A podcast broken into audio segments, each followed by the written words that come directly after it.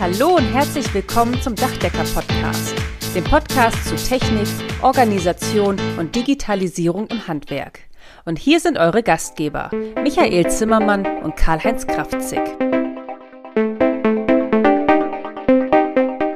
Herzlich willkommen zum Dachdecker-Podcast. Schön, dass ihr wieder dabei seid.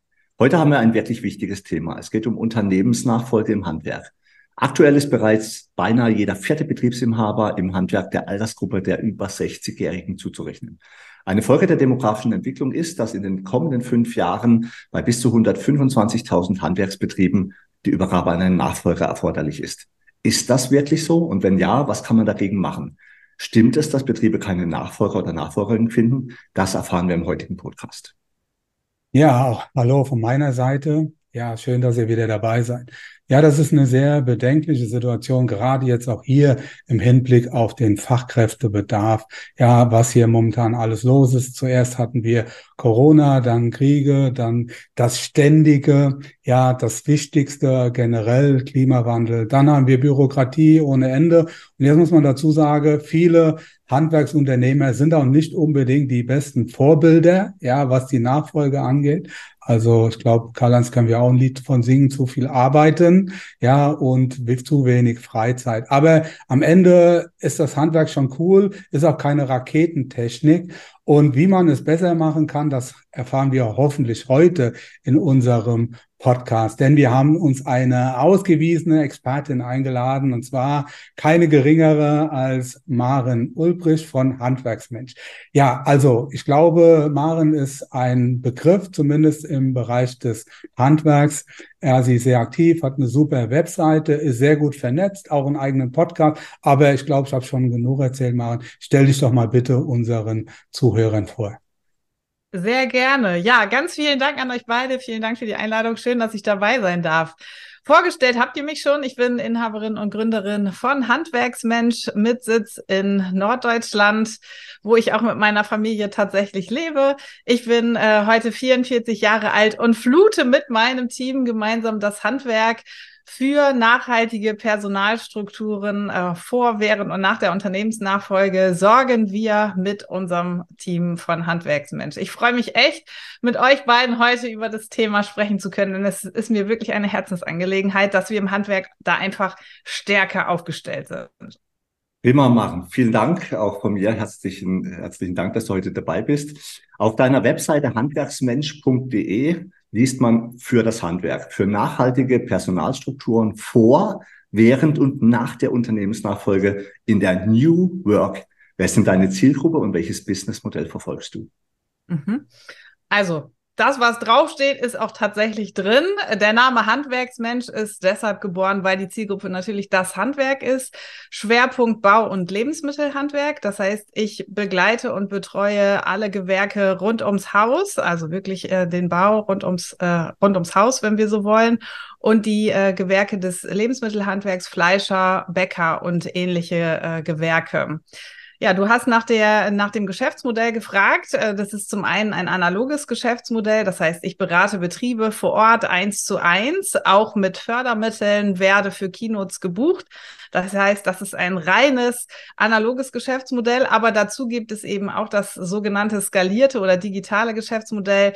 Das heißt, in äh, Masterminds, in Gruppen äh, coache ich Führungskräfte, entwickle Führungskräfte, Inhaber, Inhaberinnen, aber auch Führungskräfte der zweiten und dritten Ebene und gestalte ähm, Personalstrukturen für den Handwerksbetrieb, sei es die Vier-Tage-Woche oder Personal- und Organisationsstrukturen äh, innerhalb des Betriebes selbst.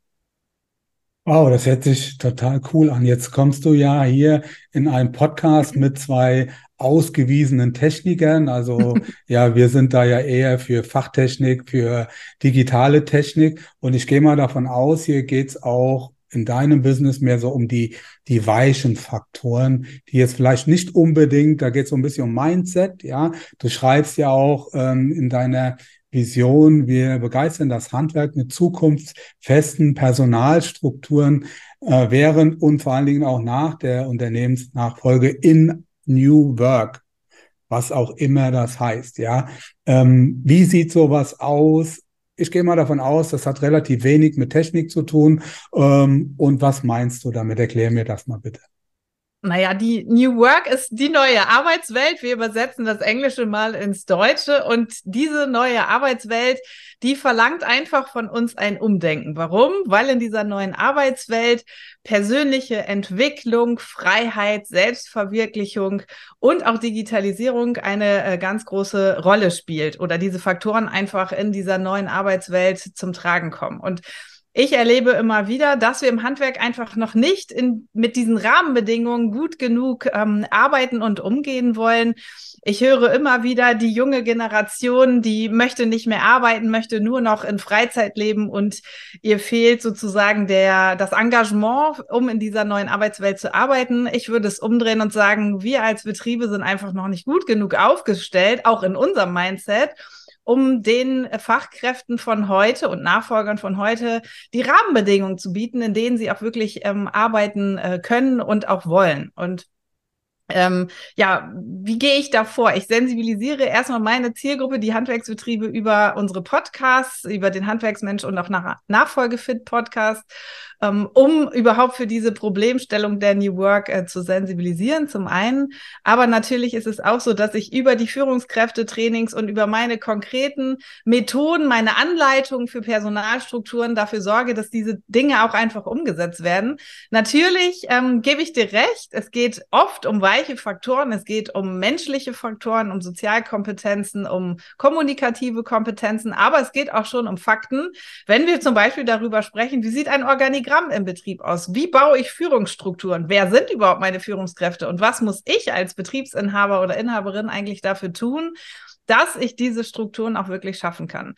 Also gehen hier harte und weiche Faktoren ineinander über, das Ganze, um den Betrieb auf die neue Arbeitswelt vorzubereiten. Und zwar nicht nur ähm, äh, mit diesen Fakten, sondern auch im Kopf der Inhaber. Ja, das ist total wichtig und äh, Arbeit muss einfach Spaß machen, ja. Und da läuft man bei Michael und mir einfach offene Türen ein. Damit kommen wir zu deiner Mission. Transformation des Handwerks, Kosten sparen durch gelebte Mitarbeiterorientierung, Anstoßen von Veränderungsprozessen und vieles mehr. Das hört sich so richtig nach dem großen Rundumschlag an. Schreckt das die Betriebe nicht eher ab? Aus meiner eigenen Erfahrung als Coach stelle ich immer mal wieder fest, viele wollen zwar Veränderungen, kommen dann aber nicht in die Umsetzung. Wie ist denn deine Erfahrung damit?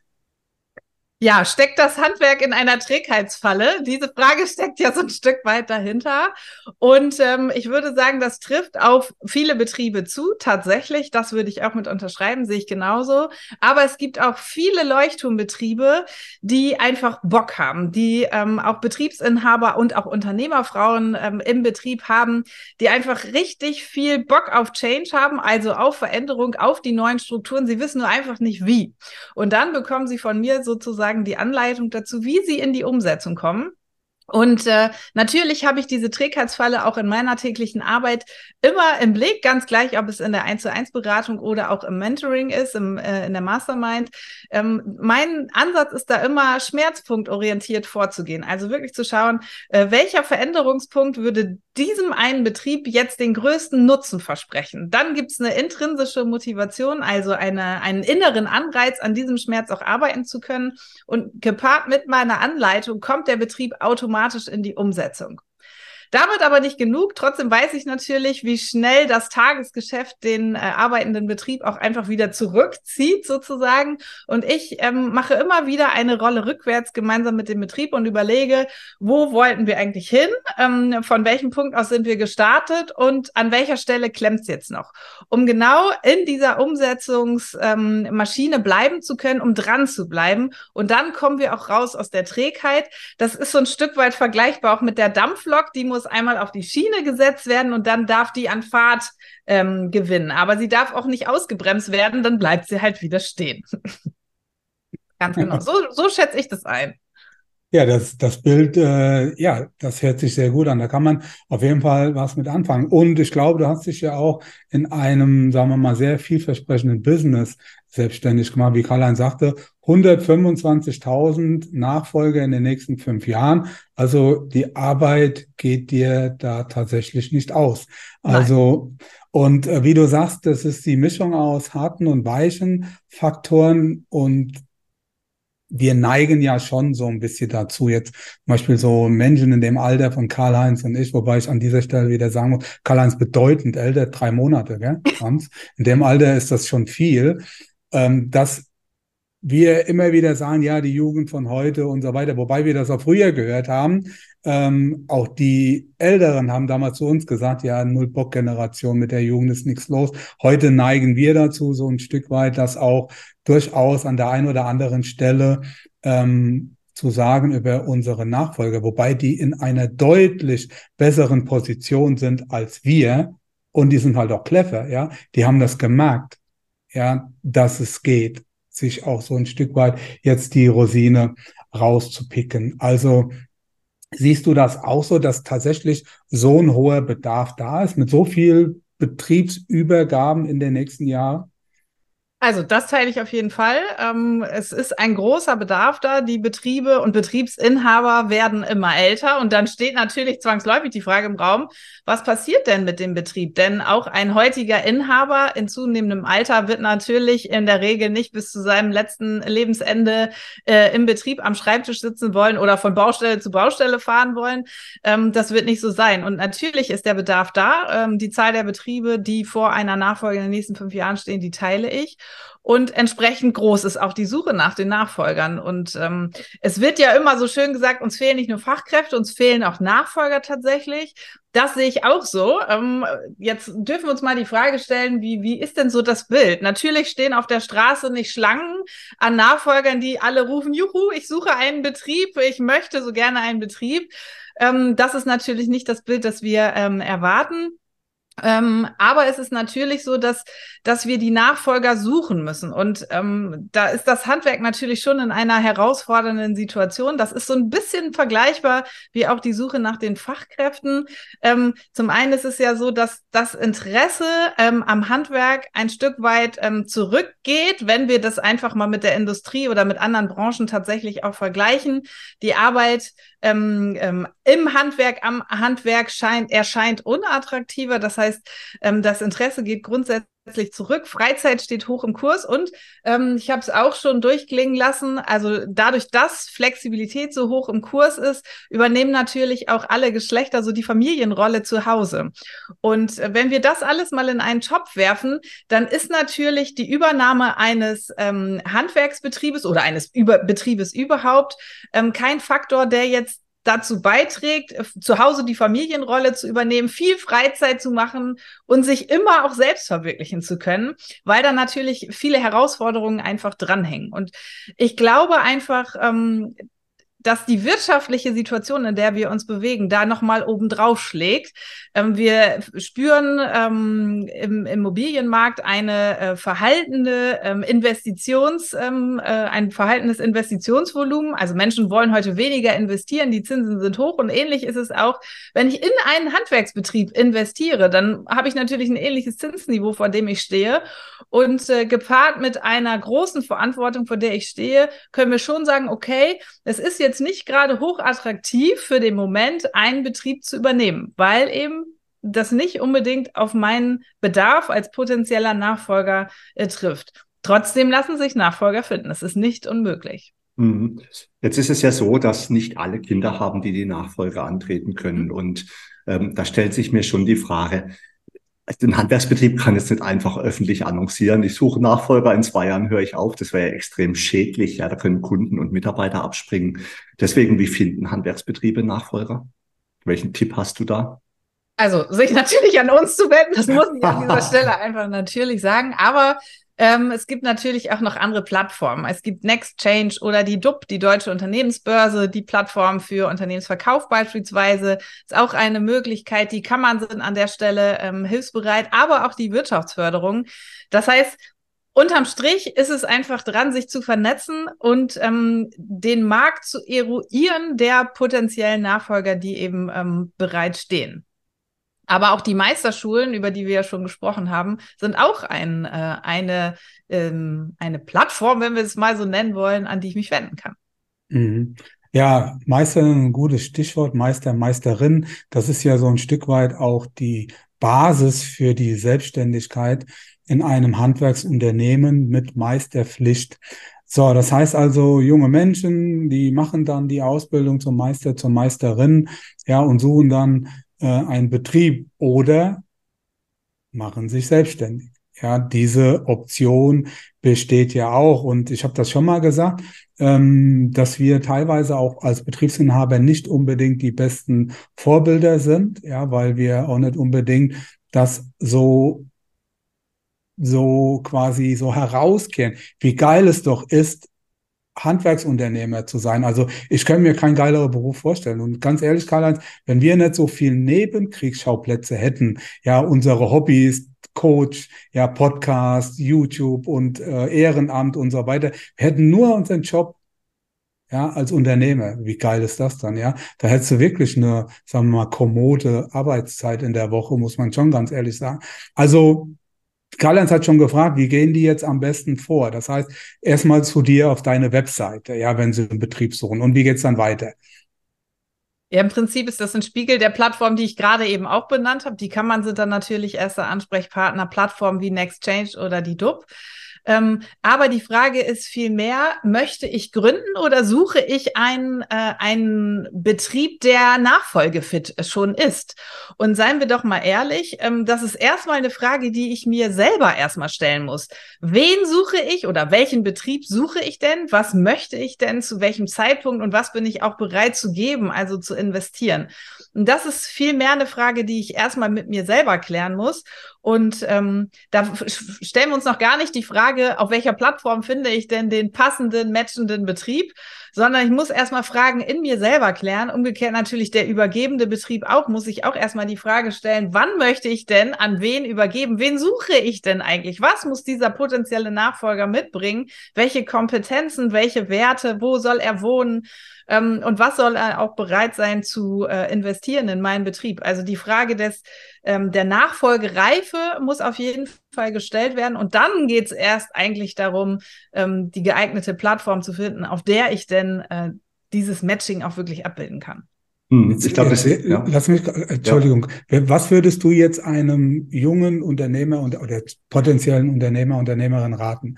Eher so selbst was gründen oder übernehmen. Klar, dein Business ist Betriebsübergabe. Ja, deshalb bist du vielleicht ein bisschen voreingenommen. Aber das könnten wir ja auch an der Stelle vielleicht nochmal so ein bisschen auseinander dividieren. Das ist tatsächlich eine ganz schwere Frage, auf die es sich fast nicht pauschal antworten lässt. Ähm, da gibt es auch kein richtig und kein falsch, denn am Ende hängt das ja mit der äh, davon ab, welche Vorerfahrungen gibt es. Ähm, wie ist der ähm, der potenzielle Gründer oder Übernehmer auch menschlich äh, kompetent aufgestellt? Welche Fachkompetenz bringt er mit? Welches welchen finanziellen Rucksack bringt derjenige mit? Wie ist er aufgestellt? Ähm, kommt derjenige gerade von der Meisterschule und hat so gar keinen Rahmen. Wie viel Führungserfahrung hat derjenige? Also da lässt sich wirklich jetzt auch in unserem äh, Podcast gar keine fundierte Antwort geben. Und ich würde wirklich sagen, das hängt vom Einzelfall ab. Ja. Mhm. Ja, das glaube ich auch. Aber mir ist schon wichtig, dass man selbst motiviert ist und Ziele hat, ja. Also wer unseren Podcast, den Dachdecker-Podcast schon länger verfolgt, ähm, haben mitbekommen, dass Michael und ich auch viel über solche Dinge sprechen, aber auch Corona, Krieg, Materiallieferschwierigkeiten. Also die letzten drei Jahren waren ja kein Kindergeburtstag. Und ich habe mich dann irgendwann so hingesetzt. Ich bin ja auch Landesinnungsmeister von Baden-Württemberg. Und wir treffen uns zweimal im Jahr mit allen Kollegen bundesweit, unser höchstes Gremium, der Zentralverband. Und dann habe ich gesagt, Mensch, lasst mich doch mal über die Zukunft Dachdeckerhandwerk oder Handwerk 2030 sprechen. Dann habe ich mir wirklich viel Mühe gemacht, einen entsprechenden Vortrag zu entwickeln und habe den auch vorgetragen. Und dann ist mir aber doch relativ schnell klar geworden, dass die älteren Generationen gar nicht mehr so richtig motiviert sind. Denen geht es zu schnell oder zu umständlich oder zu viel Arbeit. Und deswegen habe ich gesagt, Mensch, dann müssen wir doch an die jüngeren Generationen drangehen. Denn da merkt man wirklich, die Generation nach uns, ja, Michael und ich sind 57 Jahre alt, kann man, glaube ich, mal sagen, ist ja jetzt nicht schlimm. ich bin drei Monate älter, glaube ich. Aber die Generation nach uns sind lange nicht digital gut aufgestellt. Klar, es gibt Leuchttürme, du hast es vorhin gesagt. Ich bin immer wieder beeindruckt, was für tolle Firmen wir haben in Deutschland, ja. Also Respekt. Und ich glaube, es ist auch keine Raketentechnik mehr, heute erfolgreichen Handwerksunternehmen zu führen. Aber die meisten quälen sich halt immer noch mit furchtbaren Prozessen, üblen Computern, schlechter Software. Und das muss alles nicht mehr sein. Dabei, du hast es ja gesagt, New Work. Wir müssen wieder im Handwerk brennen für Leidenschaft. Ja, wir müssen gesund sein, glücklich sein. Es muss Zeit für Familie sein, für Sport, für all die Dinge, für die es sich eigentlich lohnt zu leben. Und das muss eigentlich die normale Normalität werden. Wie siehst du das und was kannst du dazu beitragen? Ich sehe es tatsächlich auch genauso. Also in der New Work, ähm, ich selber lebe es auch vor. Selbstverwirklichung ist ein hohes Gut, Freizeit steht hoch im Kurs. Und ähm, da müssen wir einfach ähm, ja für Strukturen sorgen, in denen das möglich ist. Und ähm, das, was wir dazu beitragen seitens Handwerksmensch, ist äh, tatsächlich diesen Weg der Selbstreflexion zu gehen. Also aus Übergebersicht, äh, wen will ich, wann will ich, wie stelle ich mir auch meine Zeit nach der Übergabe vor? Ähm, welchen Reifegrad hat auch mein Betrieb, welchen Reifegrad muss ich noch herstellen, damit er überhaupt übergabefähig ist. Und ähm, ihr habt es auch schon durchklingen lassen, die Strukturen sind noch nicht so modern, so digital aufgestellt. Wir helfen durch Handwerksmensch ähm, dabei, den Betrieb nachfolgefit aufzustellen und dazu gehört natürlich auch digitale Strukturen äh, zu schaffen. Also begleiten wir das Handwerk dabei ähm, von der Selbstfindung, was möchte ich denn eigentlich über die Begutachtung, wie zufrieden sind meine Mitarbeiter, wie leistungsbereit und ähm, wie viel Leistungskönnen haben sie auch tatsächlich, wie nachfolgefit ist der Betrieb, ähm, über die Tatsache, ähm, dass wir auch die Betriebe dabei begleiten, diesen ähm, ja, Reifegrad herzustellen. Also wir begleiten dabei, diese Strukturen ähm, aufzustellen, aber dazu zählen auch Gespräche innerhalb der Familie zu führen, innerhalb der Familie des Übergebers, innerhalb der Familie des Übernehmers, ähm, um da ähm, ja für Loyalität auch innerhalb der Familie zu sorgen. Das ist so das eine. Aber das andere, was heute viel zu sehr äh, noch unterschätzt wird, ähm, macht meinen Schwerpunkt aus. Die Beteiligung der Mannschaft, die Einbindung der Mitarbeiter. Das heißt, wir gehen in Mitarbeitergespräche, wir begleiten die einzelnen Mitarbeiter dabei, den Nachfolger auch kennenzulernen, die Aufgabenpakete neu zu schnüren, Stellenbeschreibungen zu schreiben, Führungskräfte zu entwickeln, natürlich auch ein Wir-Gefühl unter dem ähm, bisherigen Inhaber und dem neuen Inhaber gemeinsam mit der neuen Führungsmannschaft dann auch zu schaffen. Das alles sind Dinge, die wir dazu beitragen. Und dieser Faktor Mensch, der bringt eine Unternehmensnachfolge gerne, gut und gerne auch mal zum Scheitern. Und deshalb bin ich so glücklich damit, dass unter Handwerksmensch dieser Schwerpunkt Unternehmensnachfolge ähm, mit diesem Blick auf den Faktor Mensch ähm, jetzt auch zu finden ist. Das macht mich sehr glücklich und der Markt ruft förmlich danach. Ja, ja, ich finde das auch ganz wichtig, äh, dass du das machst, weil ansonsten glaube ich, würden noch viel, viel weniger Unternehmer und ja, Nachwuchsunternehmer zusammenfinden, weil sehr oft hat man unterschiedlichste Vorstellungen bei der Art und Weise, äh, wie man auch zusammenfinden kann, ob das jetzt wirtschaftliche Vorstellungen sind. Also weiß das auch so aus, aus äh, Gesprächen, dass äh, einige Unternehmer sich quasi dadurch die Rente versprechen, ja, mehr oder weniger, und andere, äh, die Unternehmer, die jetzt oder die neuen potenziellen Unternehmer, die denken, die kriegen es für Knopf und Klicker, ist ja sozusagen nichts wert. Und in der Mitte liegt sehr oft die, Na die Wahrheit. Jetzt ist es ja bei Karl-Heinz und bei mir ist es ja umgekehrt. Also Karl-Heinz hat ja quasi die Unternehmen von seinem Vater übernommen. Ja, ich habe die damals neu gegründet. Ja, hat alle seine Vor- und seine Nachteile. Ich durfte alle Fehler machen, die man machen kann. Die meisten Fehler hat gar keiner mitgekriegt. Ja, die habe ich einfach unter den Tisch gekehrt. Ja, solange man so bezahlen konnte, war das ja auch in Ordnung. Jetzt sind wir zum Beispiel in einer Situation, wir bereiten für uns auch die, die Unternehmensnachfolge vor. Mein Sohn ist jetzt mit dem Unternehmen, ist auch Dachdeckermeister mit, auch Geschäftsführer, Gesellschafter und führt so das Tagesgeschäft, ja.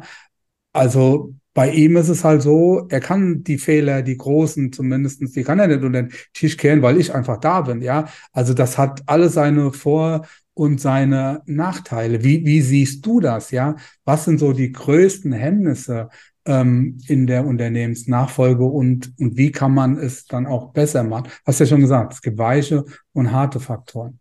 Mhm. Also ein Faktor, der natürlich auf der Hand liegt, ist, ähm, dass beide Seiten sich nicht einigen können zu einem Preis äh, der Übergabe. Wenn wir jetzt mal von einer äh, Übergabe ähm, sprechen, die vielleicht nicht familienintern ist. Ähm, also der Wert des Unternehmens weicht voneinander ab, den jemand bereit ist zu zahlen. Das ist so ein Faktor. Aber natürlich spielen viele Faktoren eine Rolle. Die Qualifikation des Nachfolgers passt nicht. Es wird kein passender Nachfolger gefunden in der Region oder zum gewünschten Zeitpunkt. Oder die Mitarbeiter akzeptieren den Nachfolger nicht. Ähm, ein Faktor kann auch eintreten, den wir alle uns nicht erwünschen, dass die Nachfolge zu plötzlich kommt. Ist der Inhaber verstirbt beispielsweise. Mhm. Ähm, und dann ist einfach gar keine Zeit da. Es gibt vielleicht gar kein Nachfolgekonzept, um das Ganze vernünftig auf die Beine zu stellen. Also das sind allein schon Dinge, die, die das ähm, erschweren.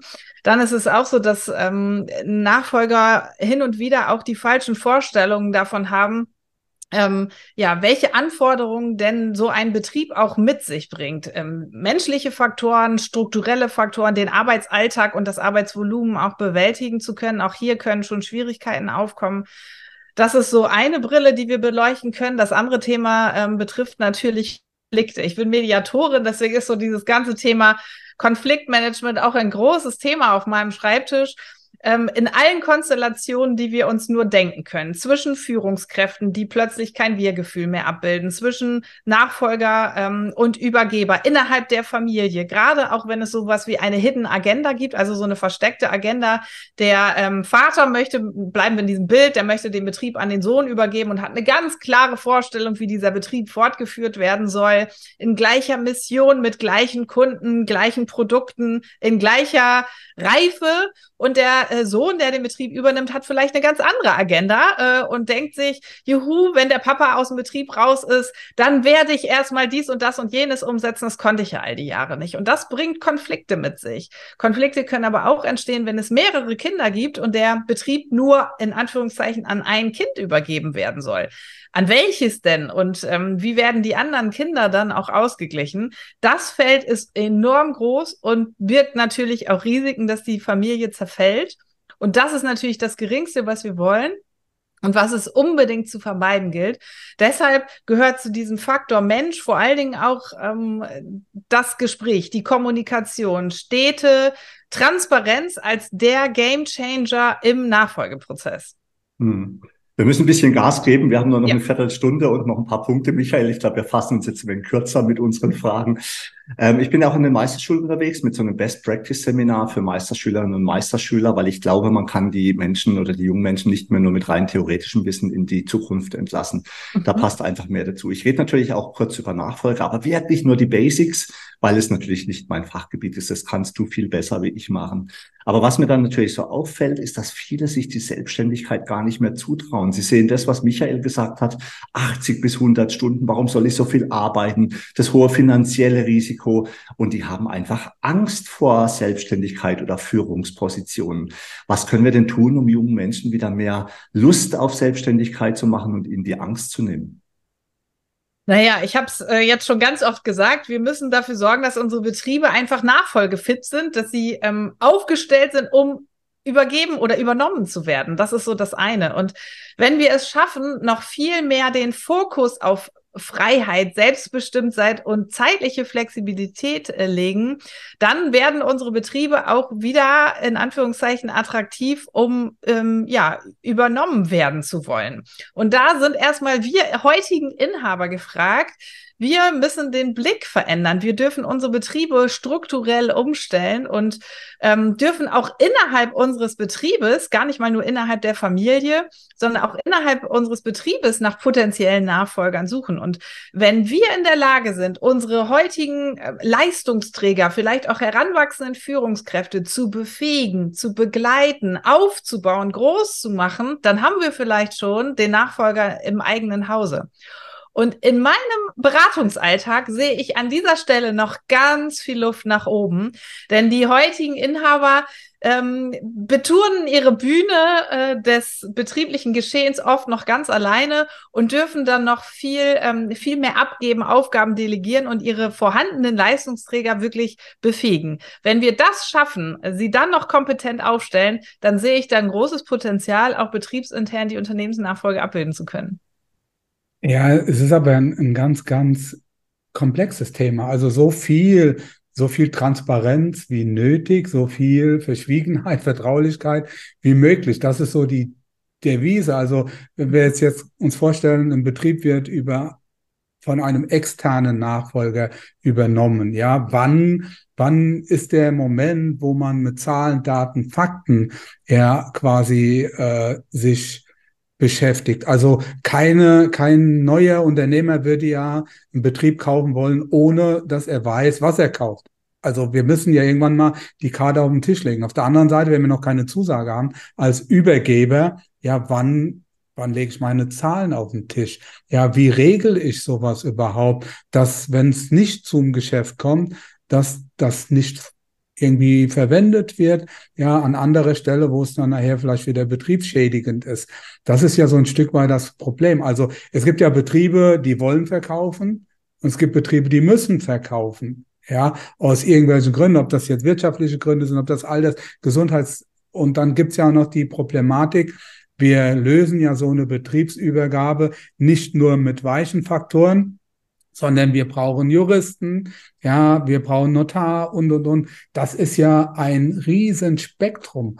Und äh, ich glaube, da braucht man einen Profi, also eine echte Expertin, so wie dich beispielsweise, die vielleicht auch dann als Meditatorin unterwegs ist, um die einzelnen ja, Befindlichkeiten dann auch so ein Stück weit äh, zusammenzubringen. Also wie, das stelle ich mir total schwierig vor, ja. Selbst wenn man wirtschaftlich sich einig ist, aber äh, dann auf einmal muss man das noch juristisch alles lösen. Wie sind so deine Erfahrungen? Hast du da so ein, ein Team, ja, auf das du zugreifst oder Absolut. Also es braucht einen ganzen Blumenstrauß an Experten äh, und nicht alle zur gleichen Zeit. Äh, alle, jeder, äh, jede Fasson sozusagen oder jede Fachkompetenz auch zu seiner Zeit. Der Steuerberater, der Rechtsanwalt, der Notar, der Mediator über den gesamten Prozess.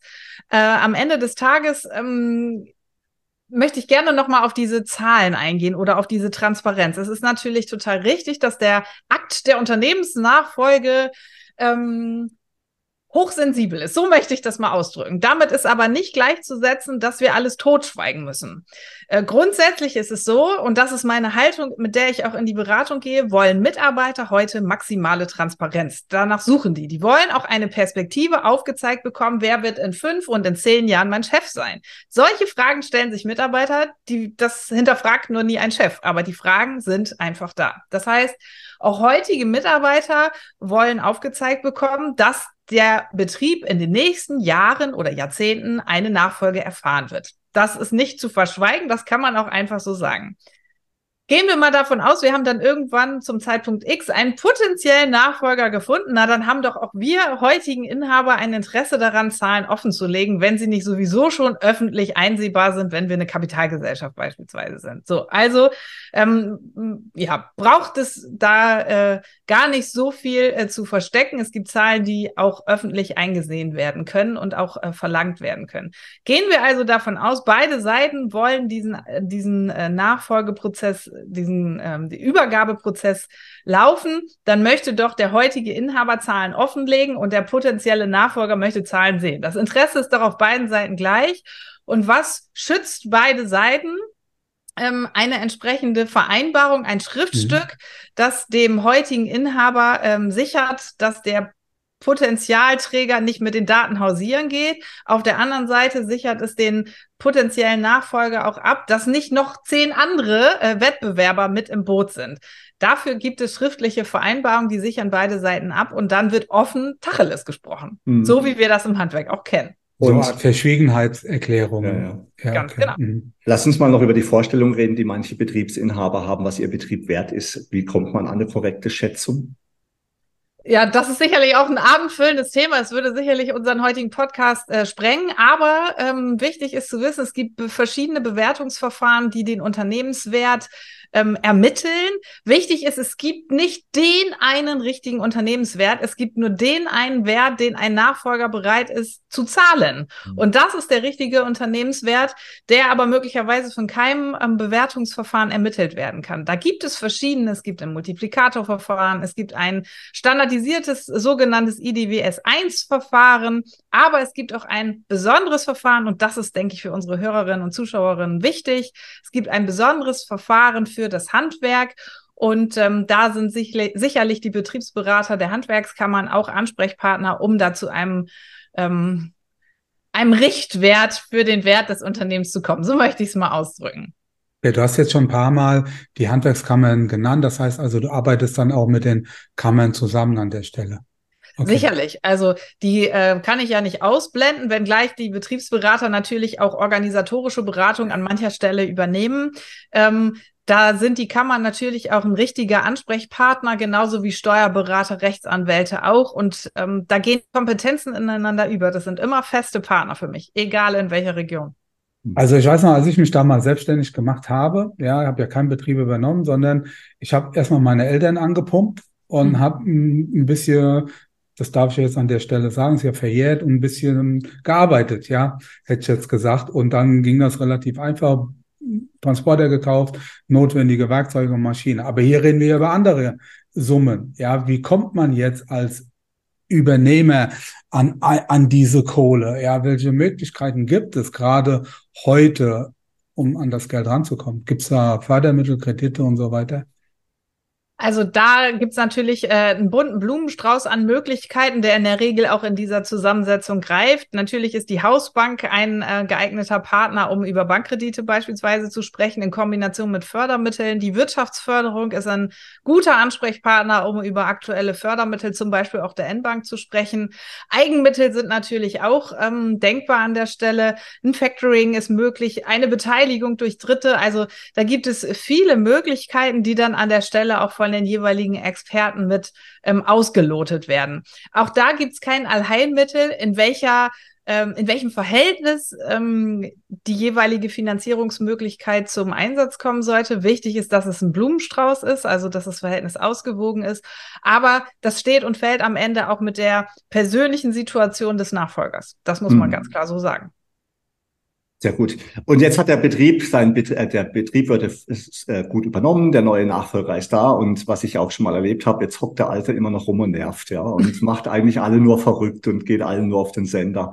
Ähm, wie lang sollte der Nachfolger den Betrieb noch begleiten? Ja, und, und wahrscheinlich sagst du jetzt als Medita Meditation, äh, gehst du dann auf die, die entsprechenden Menschen zu und hilfst ihnen dann dabei, damit klarzukommen. Aber was macht man, wenn einer der Nachfolger nur noch nervt und wie lange soll er begleiten?